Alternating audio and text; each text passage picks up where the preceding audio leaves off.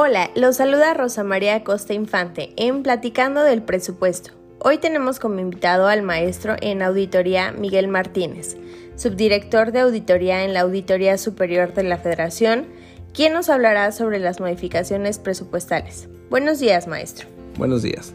¿Nos puede decir cuál es el fundamento legal para realizar las modificaciones presupuestales? Con gusto, las modificaciones presupuestales se fundamentan legalmente en los artículos 57, que dice que los ejecutores de gasto deberán sujetarse a los montos autorizados en el presupuesto de egresos para sus respectivos ramos, programas y flujos de efectivo. Salvo que se realicen adecuaciones presupuestarias, el 58 nos menciona que las adecuaciones presupuestarias se realizarán siempre que permitan un mejor cumplimiento de los objetivos de los programas y el 59 dice que las entidades requerirán la autorización de la Secretaría únicamente para realizar las siguientes adecuaciones presupuestarias externas, todos ellos de la Ley Federal de Presupuesto y Responsabilidad Hacendaria, y del 92 al 100 del reglamento de la misma ley. ¿En qué consisten las modificaciones presupuestales?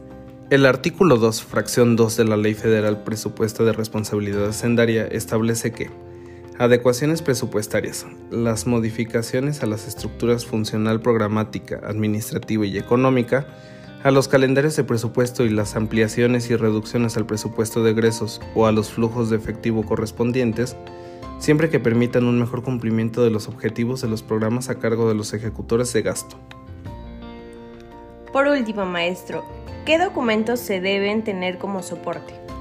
Las modificaciones que se realizan durante el ejercicio deben ser autorizadas por la Cámara de Diputados y se realiza a través de un documento denominado oficio de afectación presupuestaria que implica movimientos entre las diferentes oficinas u áreas de la Administración y los cambios en los destinos específicos del gasto.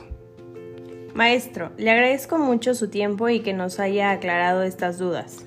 Espero haya sido de utilidad. Gracias por la invitación. Hasta luego.